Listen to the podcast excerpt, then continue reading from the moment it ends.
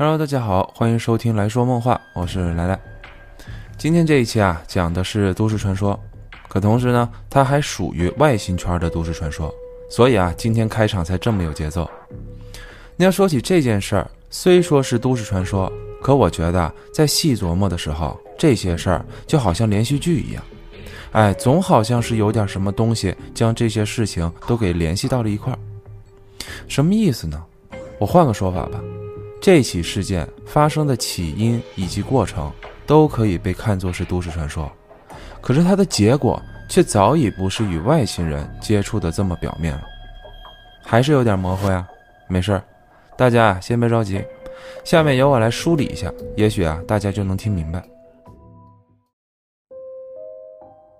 那么要开始讲述这起事件之前，我想啊先来跟大家聊聊。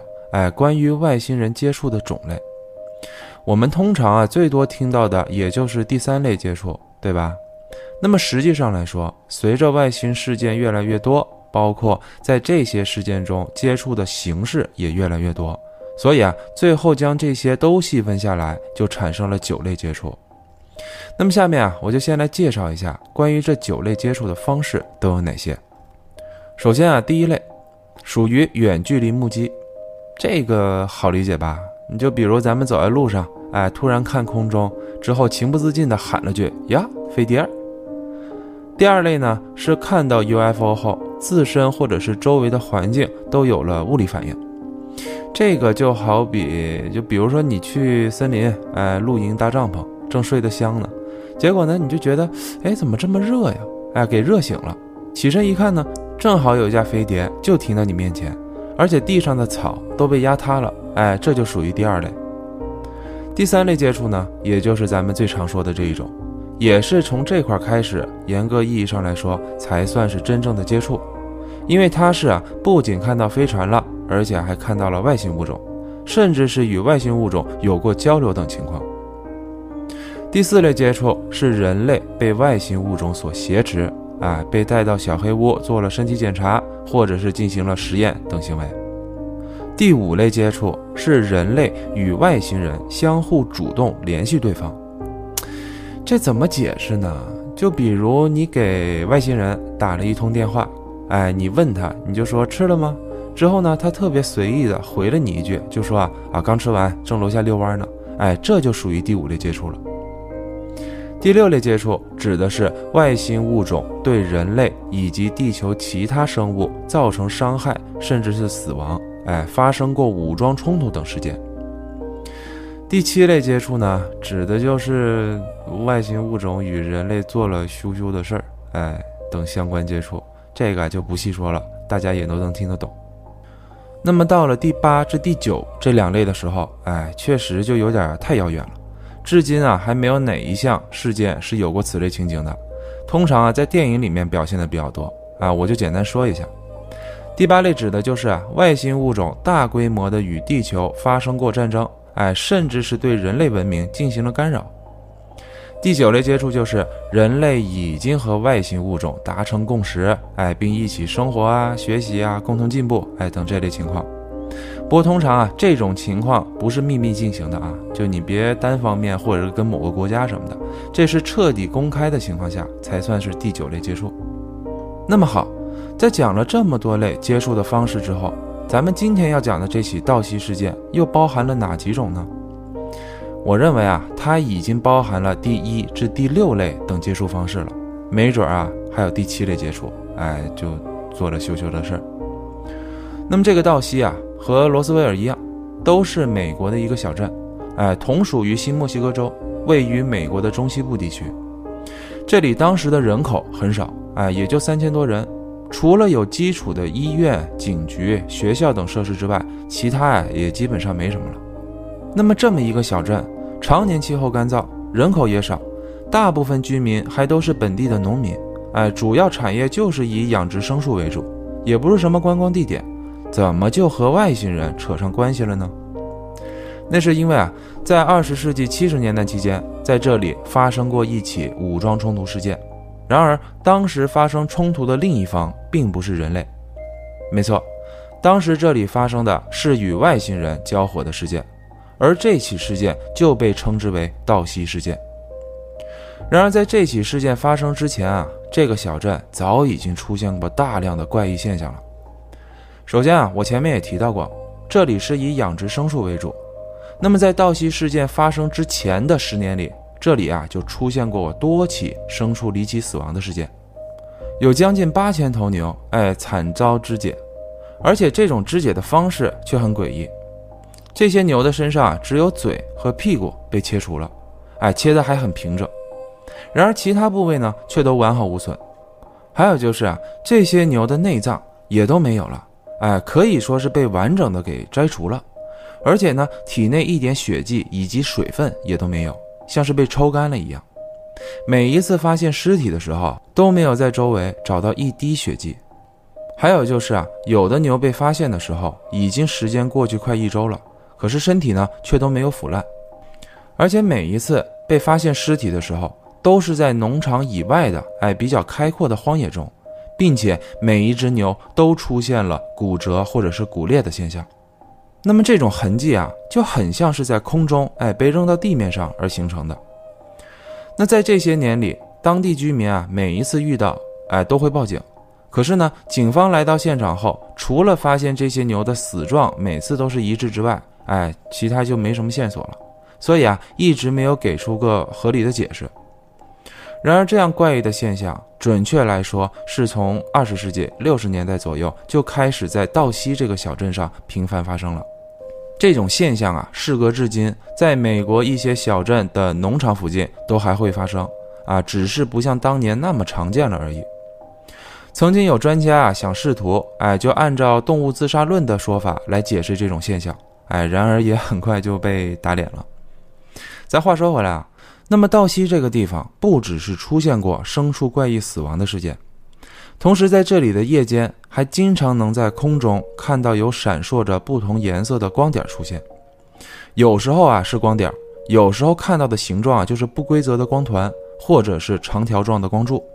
这种奇特的光源啊，有时候会在空中停留，有时候呢就会迅速的在空中划过，哎，或者是一闪而过。而最离奇的就是啊，当地居民在每次目击到这些奇特景象的时候，都会出现耳鸣以及短暂的记忆缺失现象。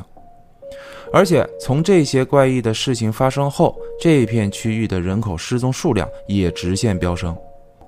这不用问呢，这不就是外星人常出没的情景吗？哎，不是抓人实验，就是虐待小动物，除此之外啥也不是。没错。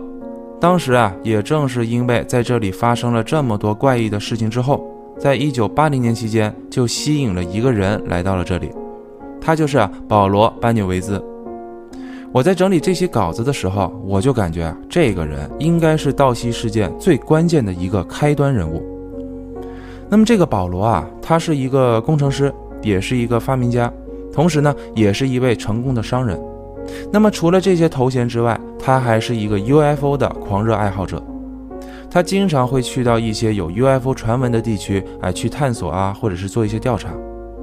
那么在1980年期间，他当时就在新墨西哥州这边做调查的时候，从朋友那里就得到了一份当地一位中年女性的病例报告，而这份报告上说，该女子患有严重的精神分裂症。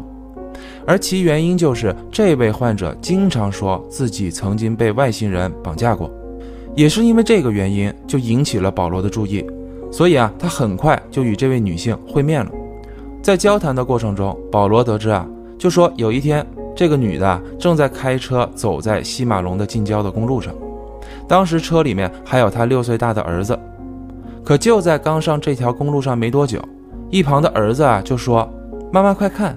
空中有闪亮的光球，哎，他当时听儿子这么一说，哎，就顺着这个目光往天空上一看，确实有这么一团亮光，他就赶紧把车速啊放慢下来，也在这块观察。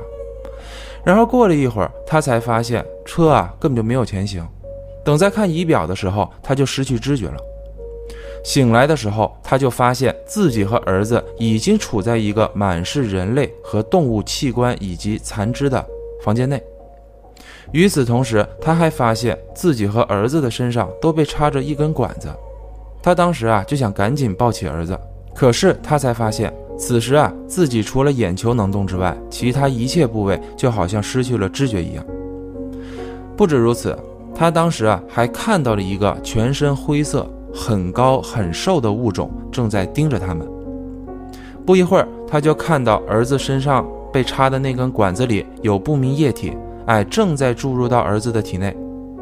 他拼命想挣扎呀，可此时啊，他隐约也看到自己身上的那根管子里。哎，有不明的液体在流动，随后他的意识就变得昏昏沉沉，哎，非常模糊了。他说啊，他不知道过了有多久，等再醒来的时候，就发现自己和儿子都已经躺在了公路旁边了，而他那辆车就停在面前，而且车灯都还是亮着，哎，车门也都是打开的。他赶紧起来检查儿子和自己的身体，却没有发现任何什么插管的痕迹。之后呢，他就去报案了，可是呢，就直接被送到精神病院了。那么这个故事听上去可信度确实很低，可是保罗啊却选择了相信，因为在这之前他已经在这边做了很多个调查了啊，他就发现新墨西哥州这边的 UFO 传闻都要比其他地区要多得多，而且确实这边的失踪人口也一直在增加，所以他坚信在这里面。肯定是有这么一个外星人经常活动的一个据点。那么，在一九八二年期间，保罗啊就花费了重金，在道西附近建立了一个观测站。这个观测站，他当时啊就是以说观测风向啊，完他说他要资助这附近修那个风力电厂为由而申请的。可实际上，他的这个观测站里面全部都是用来接收电波信号的仪器。哎，并且还拥有一台可以长期记录以及保存图片、哎录像的设备。不仅如此啊，他还在1983年期间自己研发了一套翻译设备，啊，是专门用来解析这些电波信号的。那从82年一直到85年期间，这个保罗啊就在道西附近收集到了大量的未知信号，而在他追寻这些信号来源的时候，他发现。都是从同一个地方发出来的，而且很可能啊，就是从地底下发出的。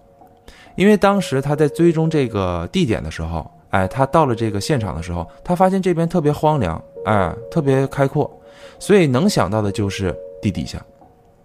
随后，他通过解析这些信号，哎，让他得知了一个惊天的秘密。这些信号中啊，包含了许多关于外星人相关的事情。而且还提到了说，在道西小镇的地底下存在着一个庞大的地下基地，并且这个基地还是由外星人和美国政府达成协议后建造的基地。更让他气愤的是啊，他说啊，在这些信号里，他还解析出了很多关于外星人是如何绑架人类以及牲畜，哎，来做各项残酷实验的内容。当时这个保罗很快就将这些资料全部都公开给了媒体。不过啊，他当时哎自己的说辞就是呢，说根据这些神秘的信号以及解析出来的内容，他猜想哎在道西小镇那里应该存着一个秘密基地，并且当地那些多年来离奇死亡的牛，包括失踪的人，都是与外星人和美国政府的邪恶勾当哎所造成的。那这消息一公布，那在当时就立马引起了很多媒体的关注，与此同时还吸引了美国空军特别调查组，也就是 AFOSI 的注意。当时这个调查组，哎，就很快就展开调查，并且他们就是想去证明这个保罗就是个骗子。可是，在一番调查后，他们发现这些信号都是真实的，哎，并非是伪造的。那这么一来，保罗公开的这些资料就炸了天了。哎，可是当时呢，调查组的人员还说，就说啊，这些信号是真的。哎，可是保罗解析出来的这些内容都是错的，还说啊，这些信号不是从什么地底下传来的，就是在附近的一个空军基地传出去的。那么就在透露这些内容之后，AFOSI 调查组就表示，他就说，由于这些资料内容涉及到了军事机密，所以啊，不能再进一步的公开调查了。随后也就消失在了视野中。那么当时保罗那边呢？他消失了。没错，他当时在公开这些信息之后，人就不见了。媒体当时啊也都很奇怪，因为原本这个保罗还答应了这家媒体在第二天进行采访，可转眼间这个人就人间蒸发了。他搭建的那个观测站也很快就被拆除了。一直到两千零三年的时候，这个保罗才被找到，而他被找到的时候已经在精神病院了。当时他的那个主治医生就说啊，他患有严重的妄想症以及精神病，所以一直在医院里面接受治疗。可是关于他什么时候来的，哎，包括这些年里面保罗是否有一些什么家人朋友来看望他，这医院就没有再透露了。也就是在他被发现的这一年里，很快就死在了医院中。至于死因是什么，至今啊也没有媒体报道过。当然啊，关于保罗当时失踪的，哎，还有另外一个说法，就说啊，他当时发现这些秘密后，很快呢就自己先将收集到的这些信息啊就串联在一块了，并且大致上的自己就已经有一个故事模板了。而且当时啊，他还是主动的，哎，把这些资料交给了 AFOSI 调查组。之后，这个调查组明面上是配合保罗一块做调查，可实际上他们靠近保罗就是为了阻止他，哎，不让他继续往下查。后来，这个调查组觉得以官方身份再这么陪他玩下去容易暴露，所以啊，就对这个保罗说，这些内容已经涉及到了国家机密了。所以不能再和你一块公开调查了，之后呢就撤了。接下来就是最悲惨的地方。当时这个保罗一看 AFOSI 调查组不带他玩了，哎，可是呢他当时就是希望能有人负责这件事情，哎，能继续查下去。于是啊，他就向几个美国议员写了这个信，哎，说明了这个事儿。结果很快还真得到回应了。当时就有一个名为比尔摩尔的人找到了保罗，并且啊还说自己是阿肯色州派过来跟他做对接的，哎，能陪着他一块继续往下调查。可谁想到这个比尔就是 AFOSI 调查组故意安排在保罗身边的一个间谍，这么做就是为了继续扰乱保罗调查的方向，因为这个保罗啊确实很聪明。他通过自己的这些技术，确实掌握到了很多信息，并且他自己顺藤摸瓜的已经找到了很多证据，所以 AFOSI 调查组不得不对他采取这样的行动。而这些内容都是由比尔本人在一九八九年拉斯维加斯举办的 UFO 会议上亲口承认的内容。当保罗知道这些事情之后啊，整个人就直接精神崩溃了。哎，直接就住进这个精神病院了，一直到两千零三年的时候，就在医院去世了。那以上啊，就是关于保罗最后的两种说法，反正啊，都挺惨的。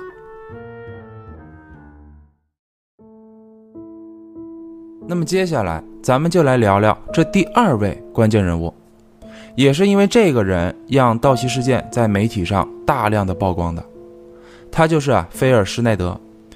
这里的时间，咱们要来到一九九五年的五月份期间。当时施耐德是受邀请，哎，去一所大学进行演讲。在这次演讲中，他就揭露了关于一九七九年的盗袭事件，这也是他在这一年中首次讲演的内容。在九五年期间，他一共讲演了有四次。那么，这个菲尔施耐德啊，是一名地质学家，也是一名呢构造工程师，哎。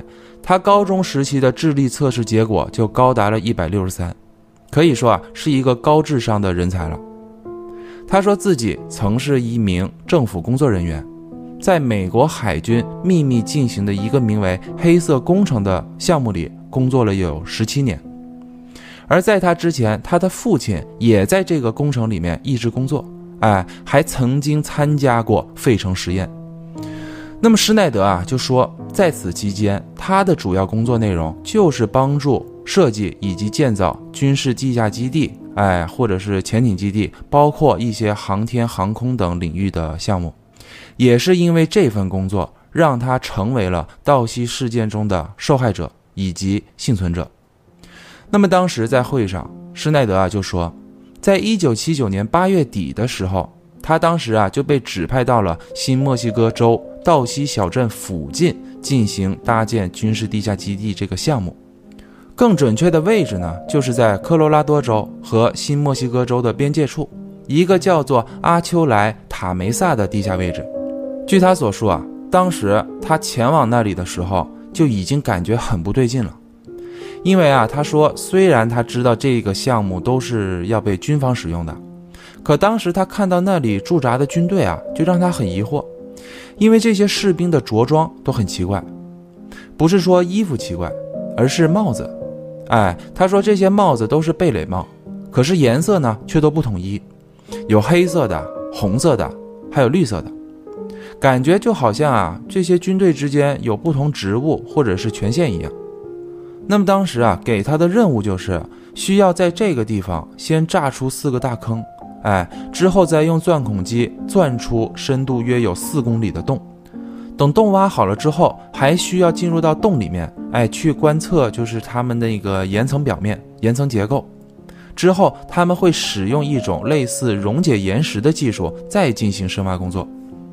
而本次建造的基地目的就是为了扩大道西基地的空间。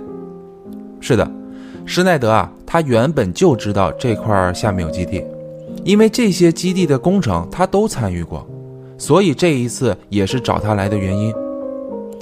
那么项目在开始的时候都比较顺利，哎，很快就钻出了这三个洞。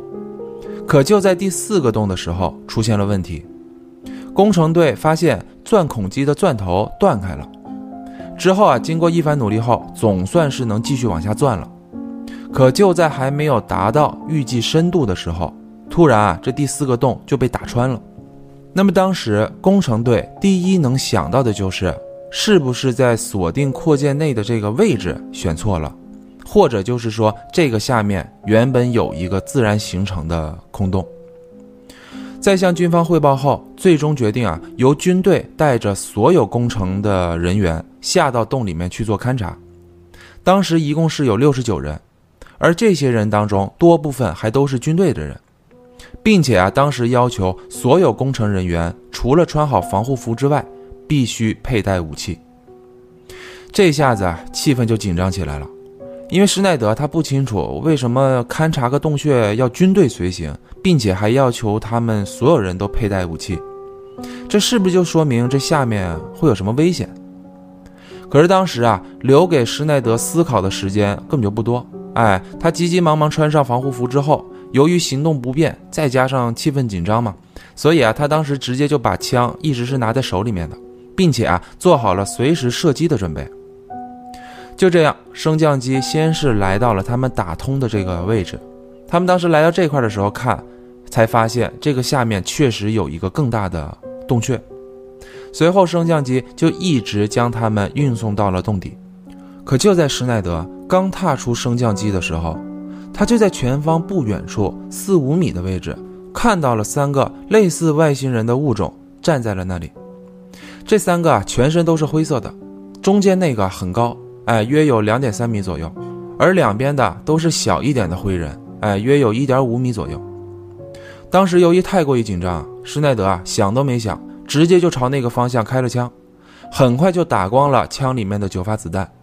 而此时他看到两边的小灰人是被打倒了，可是中间那个大灰人却没有倒下。就在施耐德已经不知所措的时候，他就看到那个大灰人。右手啊，在胸前比划了一下，随后就有一道蓝光向他冲了过来，直接就从他身体胸口的位置穿了过去。他当时啊，下意识的用左手哎去挡了一下，可结果啊，他左手的食指和中指就直接被切下来了。讲到这里的时候，施耐德还在会上面哎展示了自己胸前确实有这么一道竖着的哎很长的伤疤。并且他左手的两根指头也都是被完整的、很平整的给切除了。接着施耐德还说啊，当时他能够清晰的看到那道蓝光穿过自己的身体，哎，他感觉就是像是一股电流穿过了全身。可是呢，胸口和左手他感觉不到疼，反而是他的双脚像火烧了一样。哎，他当时往下看的时候，就发现自己的脚趾甲还有鞋子都已经被烧光了。也正因为这样，他当时啊就疼得直接倒地了。可接下来他就听到身后有很多声枪响，哎，此时他已经有点神志不清了。他说啊，他只记得是有这么一个绿色贝雷帽的士兵，一把就把他推进了这个升降机后，按了上行的按钮，他就晕过去了。等醒过来的时候，他已经在医院了。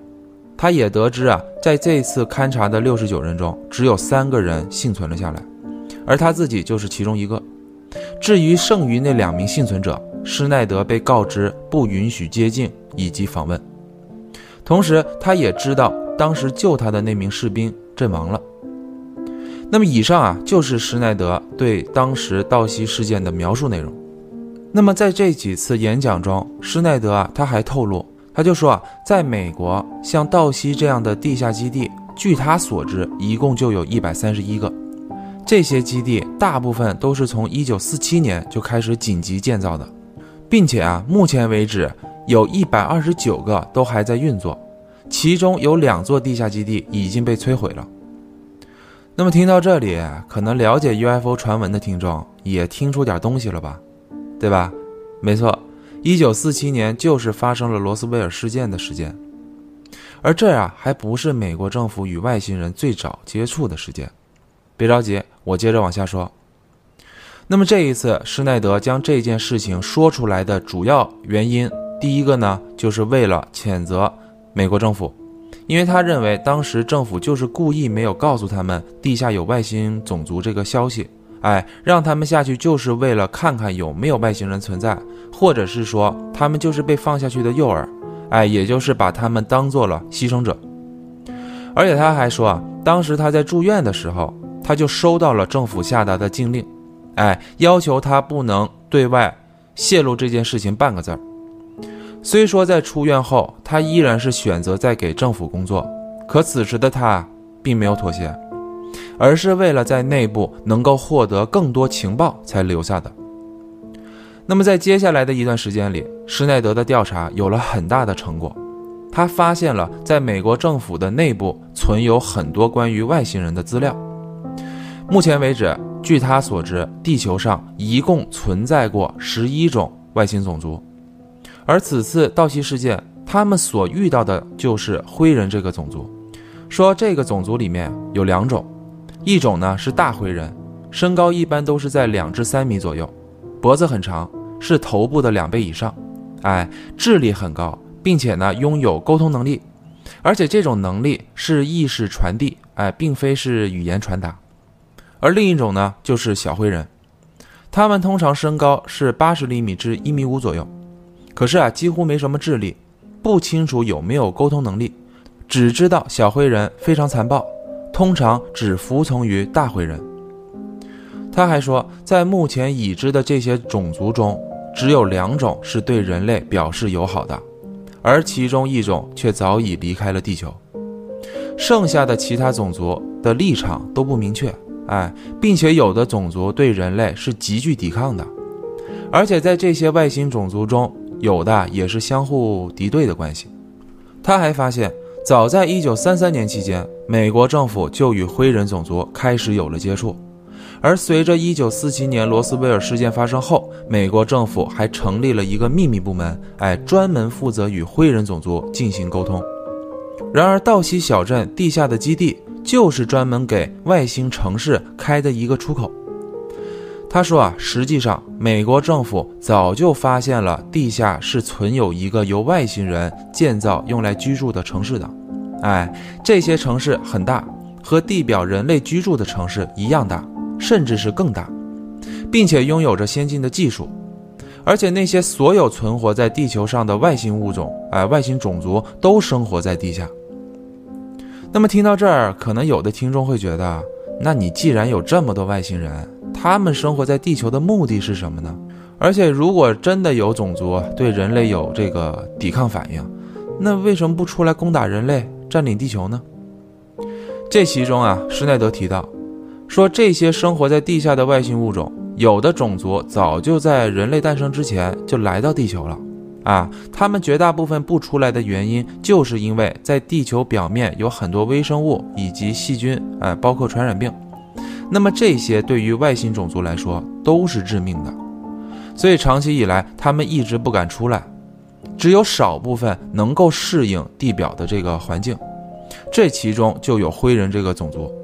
可就目前地表的这个生态环境，对于灰人来说也并不是完全适合的，哎，所以才一直没有大规模的现身，并且还说，虽然有一部分种族对人类是有抵抗反应的，可是呢，他们同时也惧怕着人类，哎，主要原因还是因为人类身上携带的这个传染病或者是细菌，而美国政府就是利用了这一点，才与灰人达成共识，他们双方协定。由灰人提供技术给美国，而美国呢，允许灰人在美国领域内开展对人类以及牲畜的相关实验。那么，在本次会上，施耐德透露这件事情的第二个原因，就是在两年前，也就是一九三三年八月六号这天，施耐德的好朋友罗恩·拉梅尔在波兰的一个公园内被枪杀了，可当时警方给出的结论却是自杀。主要原因就是罗恩身上留有一份遗书，可是这份遗书对于施耐德来说，他清楚这不可能是罗恩自己写的，因为罗恩是右撇子，而这份遗书上面是用左手写的字迹。那么这个罗恩呢，曾是美国空军任职的情报人员，他在退伍之后就与施耐德共同出版了一本名为《外星人文摘》的杂志。而这里面的内容大部分就是对外星种族的介绍，哎，包括一些关于 UFO 机密的调查内容。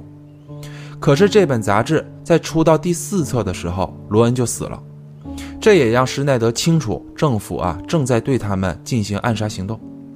而且在这个会上，施耐德啊最后还表示，说自己身边已经有很多朋友都被政府暗杀了，而他们的死因都被定义为了自杀。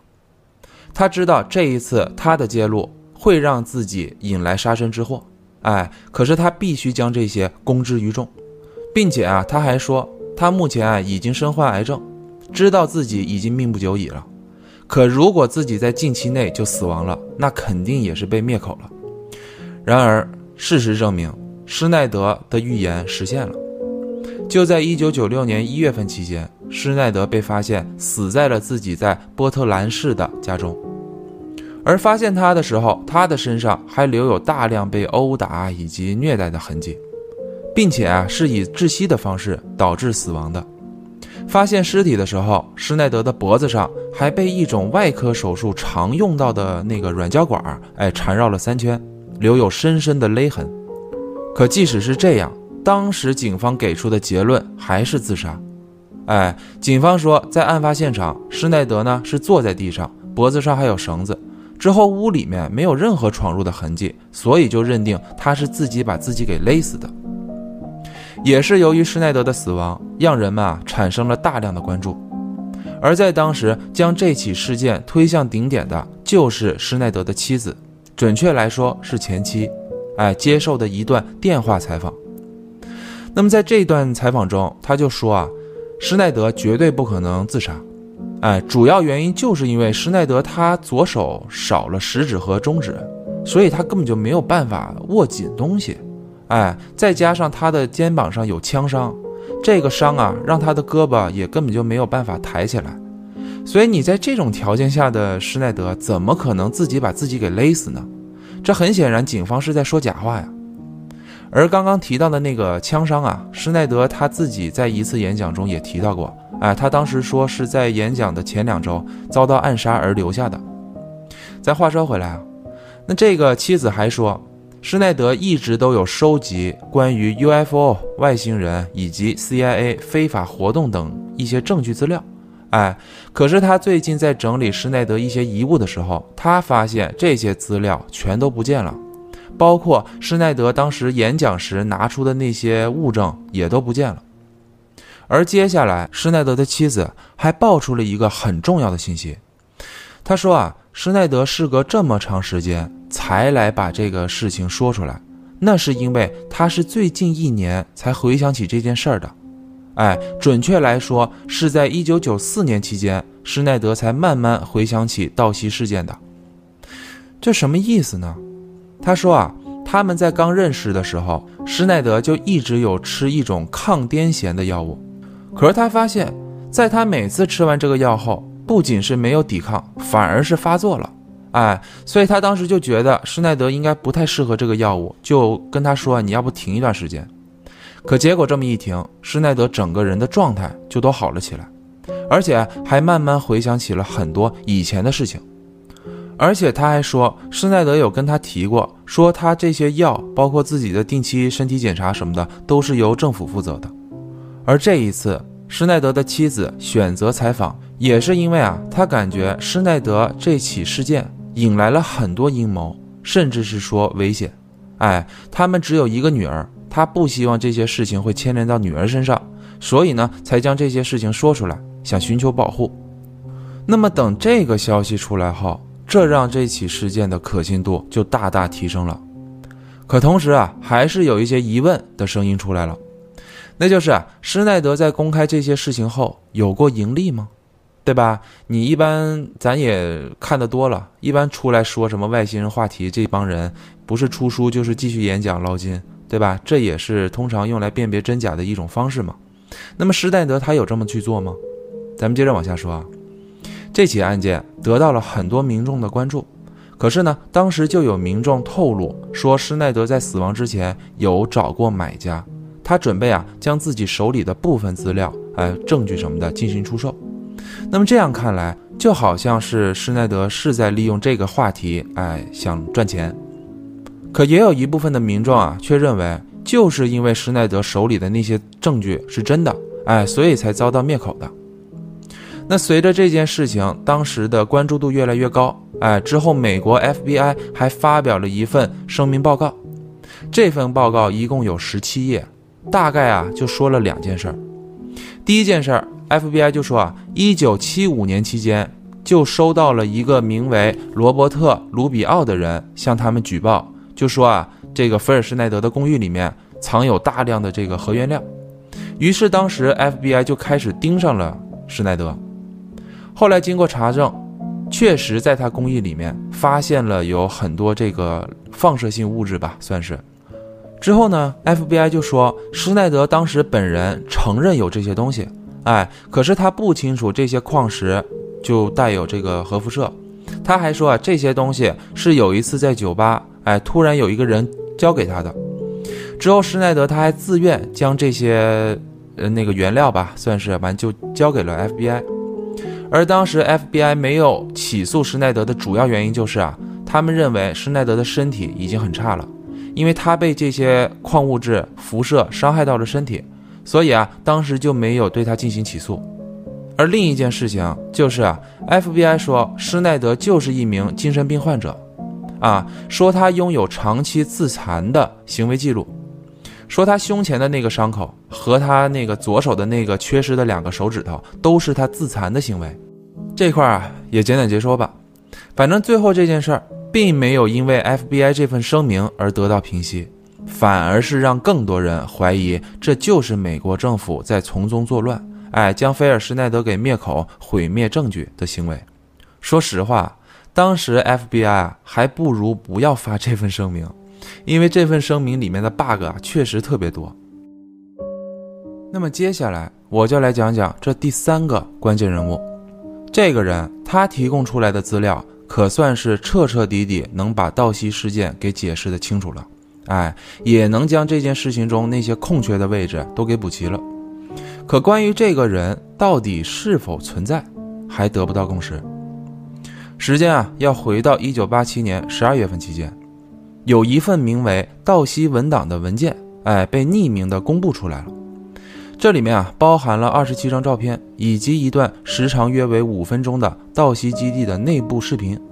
那么，在这个文档里面，还叙述了一件事儿，那就是道西战争，而主人公的名字就叫做托马斯·科斯特洛。这个人就说啊，在道西小镇地底下确实存在着一个庞大的地下基地。而且这个基地，根据他的了解，啊，根据他目前的掌握，是至少有七层。至于还有没有其他更深的楼层，他不清楚。不过，这都不重要，重要的是他发现这里并不是什么普通的基地，而是美国政府勾结外星人进行邪恶交易，哎，开展大量物质研究以及反人类实验的地方。好嘛，这真是张口就来啊！哎。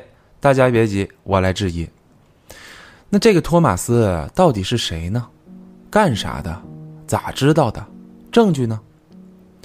他呀，在一九六一年就开始为美国政府工作，而在一九七九年期间，他就被秘密派往了道西基地，当了一名高级安保人员。他的主要工作啊，就是负责维护地下基地的监控系统。而当时军方对他说的就是啊，这个基地啊，只是用来研发一些什么尖端药物啊而成立的这个医疗实验基地。他们需要做的就是维护好表层的秩序，至于其他的，除了保密还是保密。那当时啊，这个托马斯小火车呀，呃，对不不对不对，这个小伙子呀，他也算是常年为军方工作了，哎，所以什么保密啊、实验呐、协议啊，他都懂。可是这一次的工作让他产生了浓厚的好奇心，因为他不认为这里面只是单纯的医疗实验室。他起初啊是认为这里面肯定是存在一些不人道的实验的地方，而且啊，如果按照监控的排序来看，他发现这里面监控的数量太多了，哎，所以这里面肯定还有一个更大的空间，才需要用到这么多监控。也是因为这些怀疑加上自己的好奇心，促使他展开了秘密的调查。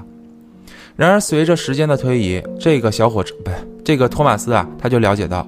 这里面并不是什么医疗研究基地，哎，换句话说，他发现这里面研究的范围不只是医疗层面。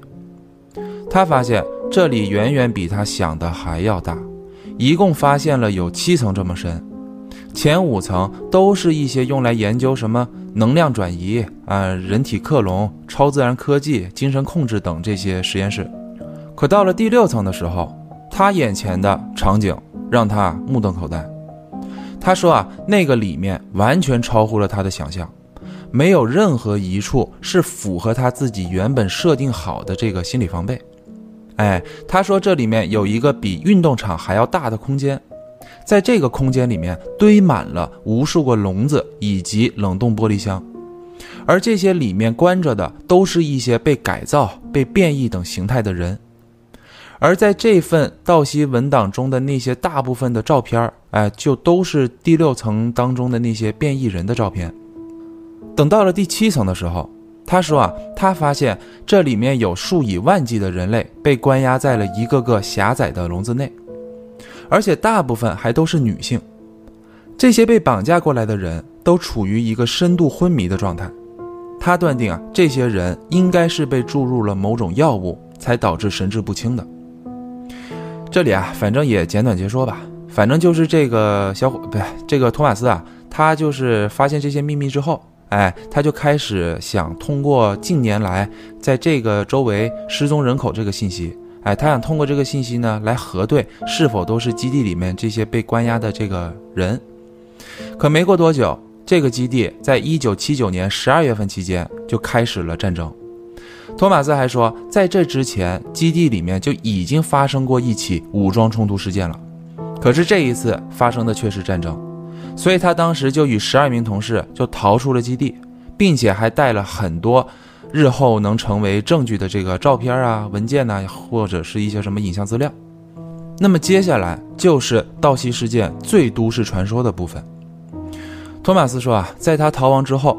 哎，他就开始调查当时道西基地发生战争的这个原因，结果让他发现，早在一九七七年六月十四号这天，这里啊要提到一个人，那就是美国当时第三十九任总统吉米卡特。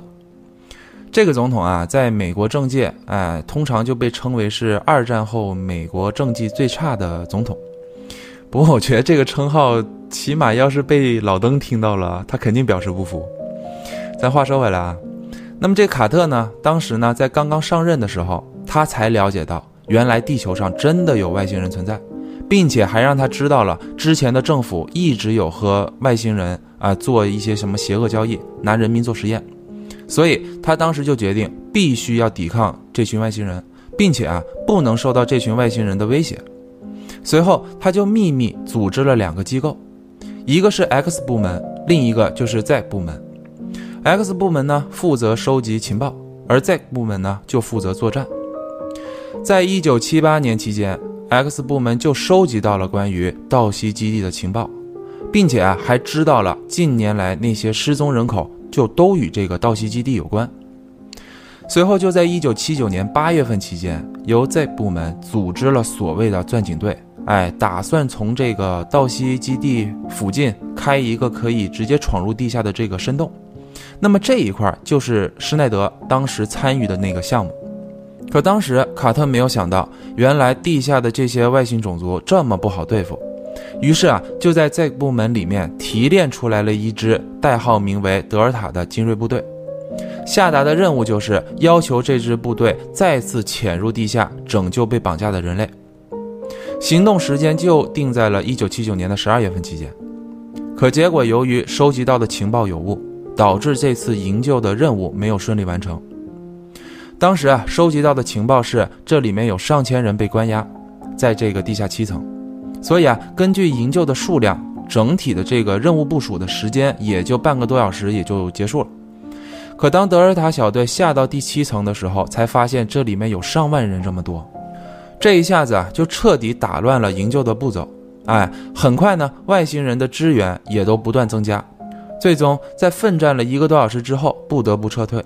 当时啊，是成功营救了三千六百名人质回到了地面。那么以上就是托马斯他调查出来的这个内容，而调查完之后，这个托马斯就失踪了。换句话来说，不只是托马斯失踪了，哎，而上传这个道西文档的这个用户也都消失了。不过这一部分啊。就大部分人都认为就是网上乱编的，哎，包括所谓的什么图片呢，以及影像资料什么的，就都是伪造的。那么以上啊，就是关于盗溪事件所有都市传说的内容。我知道啊，内容有点多，所以呢，我试着简单的给大家来捋一下。首先，一九三三年开始，美国政府就首次与灰人种族进行了接触，一直到一九四七年罗斯贝尔事件发生后。美国政府紧急开展了地下基地工程，哎，这其中就包含了道西基地。随后，新上任的总统卡特了解到，原来之前的政府一直有和外星人有勾结，啊，于是呢就开始部署秘密部队，准备抵抗外星种族。之后，基地这边最先啊是由托马斯来到这个基地，以高级安保人员的身份进行工作。之后，他发现了基地的秘密。与此同时，一九七九年八月底期间，施耐德呢就跟随钻井队来到了这个地下，与灰人展开了武装冲突事件。随后，由卡特带领的德尔塔小队在同年十二月期间进入到了道西基地的地下七层，与灰人展开了战争，最终是营救出来了三千六百名人质。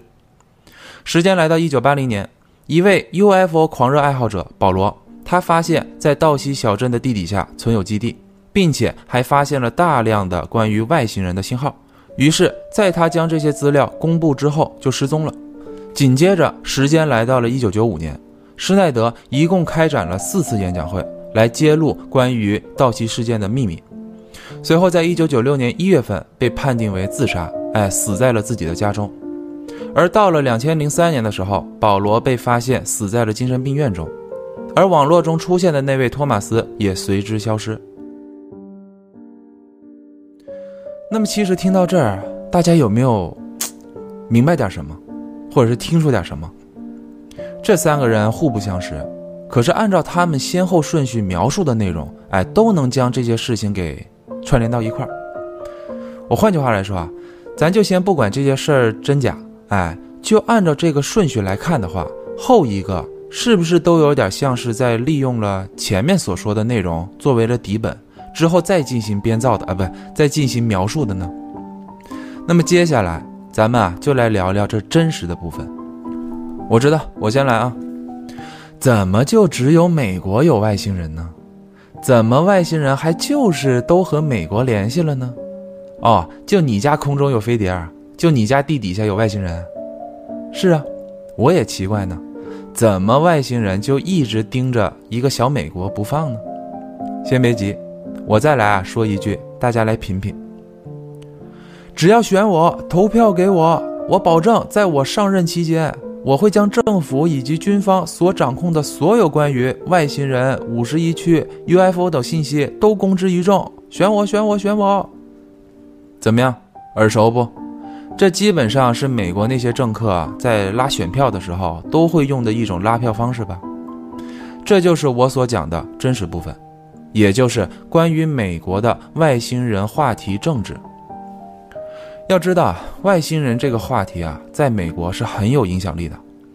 同时啊，外星人这个话题在美国那也是一个极具有盈利的主题。举个例子，二零二一年十二月九号这一天，在美国内华达州拉斯维加斯，有一名男子呢开车直接就闯入了麦卡伦国际机场，并且当时他声称自己身上有炸弹，哎，要挟持一架飞机。而在逮捕他之后，对他进行询问的时候，他说啊，他就是想偷一架飞机，哎，直接飞去五十一区。看看到底有没有外星人？合着这哥们儿这么大症状，他就是为了去证实一下有没有外星人。我再举个例子啊，还是罗斯威尔事件。当然，这个事儿我以后会出一期节目的，这块就简短解说一下。当时这个小镇是发生了这个 UFO 坠毁案件吧？可是你们知道当时当地的那些居民都有什么变化吗？是恐慌还是害怕？当然不是。有什么能比搞钱还重要呢？他们当时啊，就赶紧围绕着外星人这个主题，哎，制作了大量的工艺品做周边进行出售，并且他们以最快的速度建造了一座罗斯威尔 UFO 的博物馆。再来一个时间近一点的例子，二零一九年七月期间，一个名为呢马迪罗伯茨的二十一岁美国大学生，闲着无聊。在凌晨两点钟左右，在脸书上发布了一个名为“突袭五十一区，没人能阻挡我们所有人”的活动。哎，随后他就直接睡觉去了。可是这样一个伟大的活动，怎么可能不受到关注呢？结果就在短短不到半个月期间，就有一百六十万人报名要参加，而在结束报名之前，就已经达到了两百多万人要参加了。当时由于这个活动在线上的不断发酵。哎，还引来了美国空军下达了郑重警告，就说啊，任何试图闯入五十一区的人都不会有好下场。可即便是如此，当时啊，还是迎来了数千人的参加。虽说是最后这帮人没能进入到五十一区内，可是当地的小镇啊，都乐开了花，因为他们在现场卖啤酒、零食、T 恤衫，哎，赚的钱都让他们数都数不过来了。这就是外星人对美国人民的影响力。那么，这么具有影响力的话题，怎么可能不出现他们的那些什么党争呢？对吧？所以在了解这个层面之后，我们再来看看道奇事件，就有点变味道了。这起事件啊，面对媒体的关键人物就是菲尔施奈德。我前面也提到过，他一共演讲过四次，而在每一次演讲当中，他其实表面上。都好像就是在说盗袭基地或者是什么外星人秘密，可实际上，除了他在谴责美国政府以外，他也是从侧面反映出来了很多关于美国政府滥用资金，哎，产生了大量的美国情报预算，也就是黑色预算等等。所以，关于施耐德所描述的内容，或者说盗袭事件，哎，是真是假，我不知道，毕竟啊，都是都市传说嘛。不过我知道，在他的演讲中有这么一句是真的，那就是他已经成为了牺牲者。换句话来说，就是他早已被利用。那么，如果说盗袭事件这三个关键人物所描述的这些内容都能串联在一块儿，还越编越离谱，对吧？那我前面为什么说是连续剧呢？还能继续往下编吗？节目最后啊，我再来提一个人。那就是鲍勃拉扎，喜欢 UFO 话题的听众肯定对他不陌生吧？这里啊，我也就先说一小段哎，以后我也会做相关的节目来说说他的事儿。那么，鲍勃拉扎是在一九八九年接受采访时才爆出的这个 S 四基地嘛？他也是在这个时候出现在了大众的视野里。他呢是一名物理学家，哎，在 S 四基地专门负责 UFO 的逆向工程。就这种工程啊，就是把 UFO 就能拆多碎拆多碎之后呢，再一件一件给它拼起来，从中找到这个技术原理的这么一个研究工程。而当时主持人询问他，哎，关于一九七九年到底发生了什么事儿，才导致外星人交流计划终止的时候，他说啊，关于这些事情，他都只是听来的。